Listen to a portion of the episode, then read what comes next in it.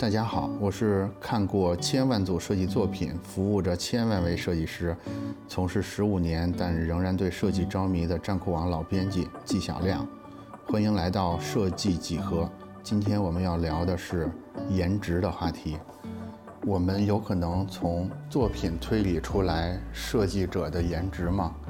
呃，为什么要聊这个话题呢？是因为这几天我们正在招聘设计总监，然后和小伙伴们就在。呃，看这些设计者的简历，突然有一个小伙伴就就提到说，哎，我看这个简历，我看这个作品，我就能想象出来，这个人应该颜值不太高。这当然是一个同事之同事之间闲聊开玩笑的话题，我们也及时对他进行了道德上的谴责。但是我今天要说的不是道德的问题，是我们是不是真的有可能能从一个人的作品里边反推出来他的颜值到底怎么样呢？那经过了一番的科学研究。数据对比跟心灵拷问之后，我得到了答案。下面我就把我这个科研的结果同步给大家。首先呢，我们一定是可以根据作品的细节来推导出设计师的颜值的。然后呢，我来一本正经的说一说这个娱乐的话题。从科学的角度呢，颜值我们可以把它分成先天的生理性的颜值跟后天的所谓社会性的颜值。这两个组成部分，什么是生理性的呢？就是高矮胖瘦、骨相肤质等等这些先天的条件。这些因素呢，在不去医美的情况下，不去植发的情况下，一般会认为是不可更改的。经过一番严密的生物学的考量、心理学的研究，我会发现，从作品的角度，几乎完全没办法推理出来设计者的生理特征。从这个角度说呢？颜值和作品是没有关系的。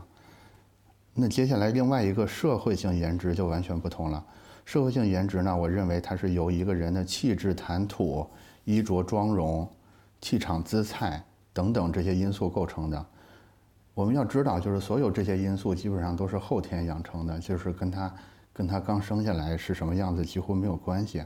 我们会发现，作品也几乎全是后天养成的。所以这两个完全的后天之物呢，就存在一个，在我看来基本上是可以画上等号的关系。从这个角度说呢，我们就可以从这里边看到设计者的颜值水平是怎么样的。下面我来详细介绍一下我们是怎么从作品里边看到他的社会性颜值的。第一个，如果一个设计师他的作品风格很多样，色彩很绚丽。尤其对时下流行的风格使用的比较多，那它的作者呢，大概率是一个年轻人，而且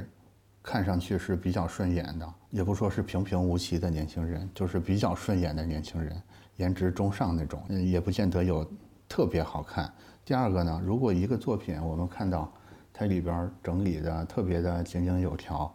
所有的规格信息都特别统一得当。那他生活里呢，大概率这个设计者看起来是一个很干净的人，颜值方面，要不然就是很好看，但是至少他是特别耐看的那种，就是你可能第一眼看上去他很一般，但是越看越好看的那种。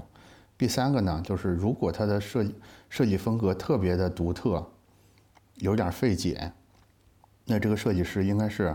某一个亚文化的狂热爱好者。呃，我在这突然想到了毛婷老师，就是大家会注意到他的色彩特别有自己的特点。然后，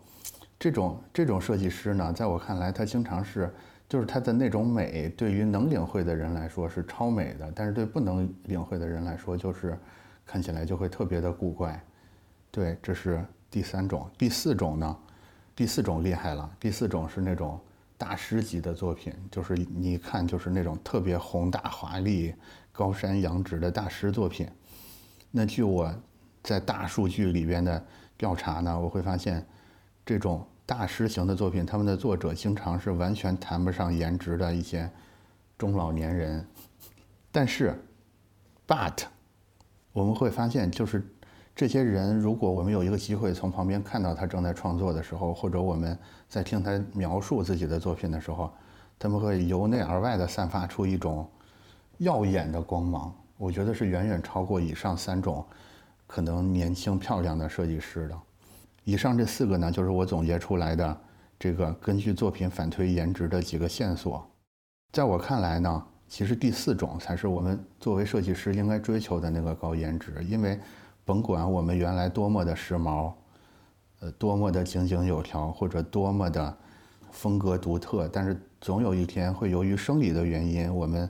会变得老去，会变得迟钝。但是我觉得我们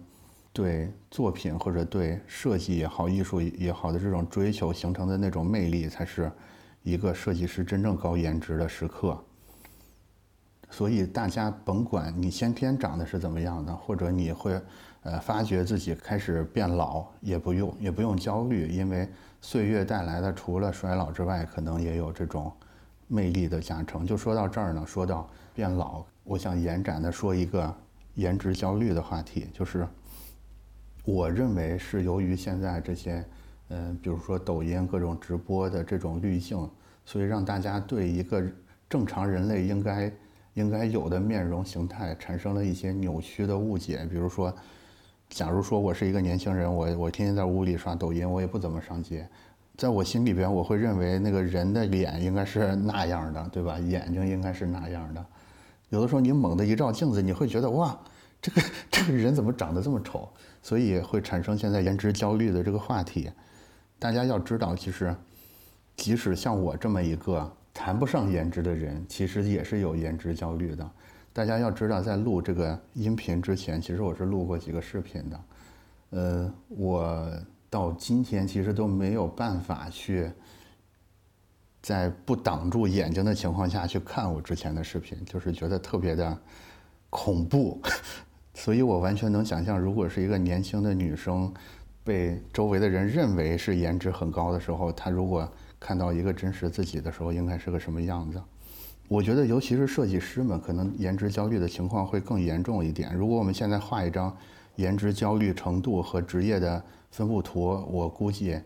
超级焦虑那边应应该有超多的设计师分布在那个区间里边，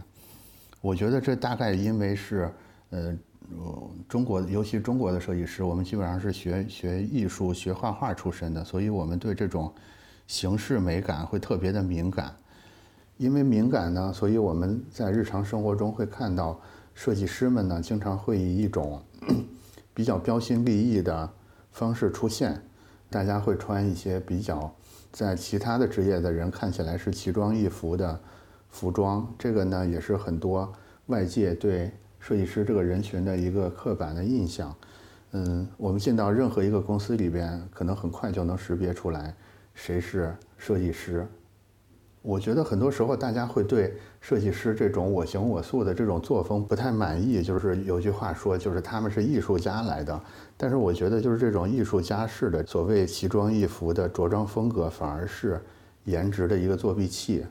你一旦穿的开始明显不同了，大家就会自动把他们关注的焦点从对你的这种生理性的颜值特征上转移到你的这些服装上面来。所以我们会经常看到。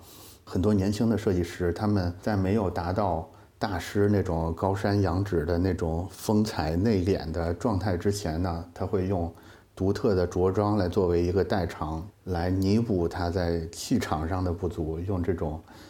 色场上的饱满来来弥补气场上的不足。我觉得设计师们有这种行为是很正常的，或许也是值得提倡的，因为。因为毕竟我们做设计就是要有这种敢于突破的、敢于打破常规的这种精神嘛。然后我们由于实在太精神，所以外化成所谓奇装异服了，也是可以理解的。但是我们要看到，就是甭管你穿的有多么的奇怪，你最终还是要用你头脑的这种高颜值去做出高颜值的作品，去把这个世界变得也有更高的颜值，这个才是我们的核心任务。那我我们今天呢，就是沿着从作品能不能推理出一个设计师的颜值，就聊到了对大师这种内在颜值的憧憬，然后后面呢又又聊了聊颜值焦虑的话题。嗯，大家关于颜值有什么想说的呢？可以在下面的评论区跟我们一起互动。那我们今天就聊到这里，好的，拜拜。